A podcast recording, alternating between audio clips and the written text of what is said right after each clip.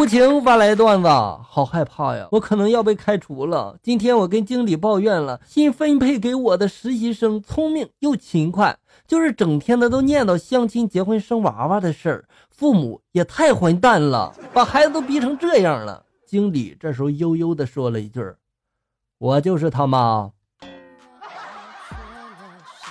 是不是当时你很想找个洞钻进去啊？闺蜜以前有点胖，我老是叫她小胖墩儿。她生日的时候，认真的对我就说了：“我不要礼物，我只要让你夸我一次瘦。”我愣了一下，就说了：“你瘦的跟头猪一样。”这夸奖很伤害人啊！有这么夸奖人的吗？学习不好，很害怕学校里面发给家长的考试成绩通知短信。于是呢，我就提前编了一条短信发给了我爸妈。广大家长，临近寒假，出现了一种新型短信诈骗方式，骗子假冒学校向家长发送期末挂科成绩单，以骗取挂科重修费。请各位家长朋友们收到此类短信立即删除，不要让骗子有机可乘。那么家长会的时候是不是就会露馅儿呢？到时候揍他更惨。今天把媳妇惹毛了，媳妇火冒三丈的冲我就吼了：“老娘要去买个贵的东西回来！”我当时一听，花点钱就能让媳妇消点气也成啊，大方的我就把卡给了她，然后就说了：“你去买，我在家里面做饭。”十分钟之后呢，媳妇提着搓衣板就回来了。哎，你别说，跪着还挺舒服呢。给哥笑一个，发来段子：蚂蚁和大象睡了一夜，结果呢，第二天大象就死了。蚂蚁然后边挖坑边说了：“就风流了一夜，老子就得给你挖一辈子坑。你用一辈子挖完也不错了。”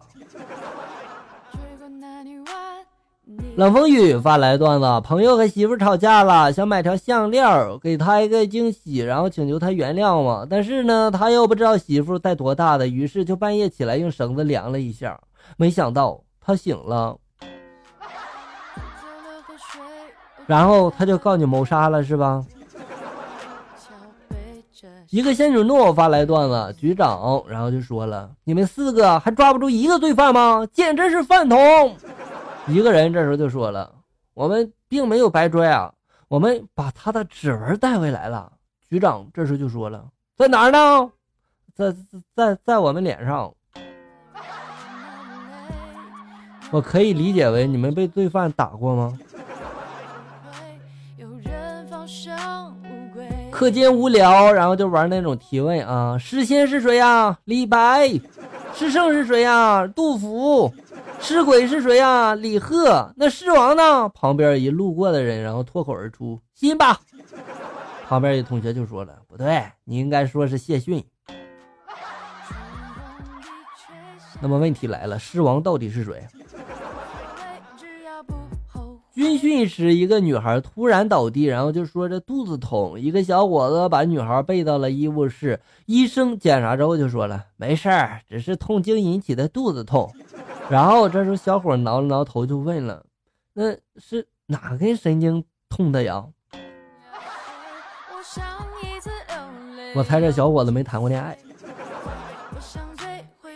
陈瑞八四发来段子：父子二人饮茶，儿子就问了：“为什么要读书呢？”父亲就告诉他了：“我跟你这么说吧，你读了书，喝这茶的时候就会说：此茶汤色橙红透亮，气味幽香如兰，口感饱满纯正，圆润如诗，回味甘醇，齿颊流芳，韵味十足，顿觉如梦似幻，仿佛天上人间。这乃茶中极品呀！”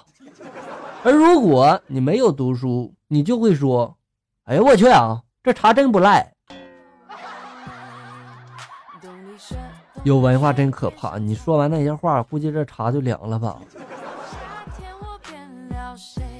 刘佳发来段子：我一朋友下楼不小心把腿摔骨折了，我们一帮朋友然后就去看他，就问他了：“感不感动啊？”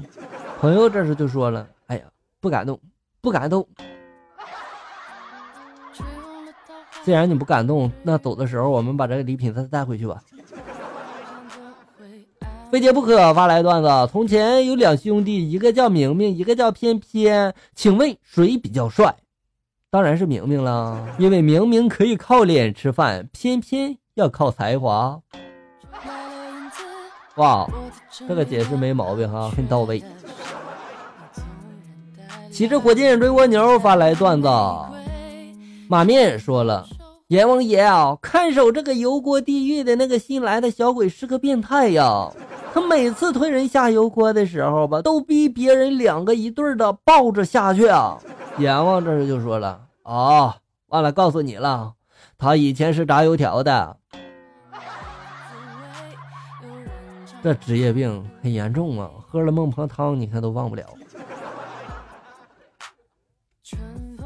年少如梦发来段子：我喜欢在你身上爬来爬去，喜欢抚摸你的每寸肌肤，喜欢躺在你的怀里。我一刻也离不开你，我爱你，沙发。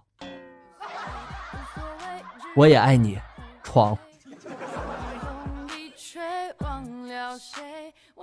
还是年少如梦发来的哈，他送给校友们一副对联哈，上联是该吃吃该喝喝，遇事别往心里搁，下联是泡着澡看着表，舒服一秒是一秒，横批开心就好。很棒哈，我替校友们谢谢你了哈。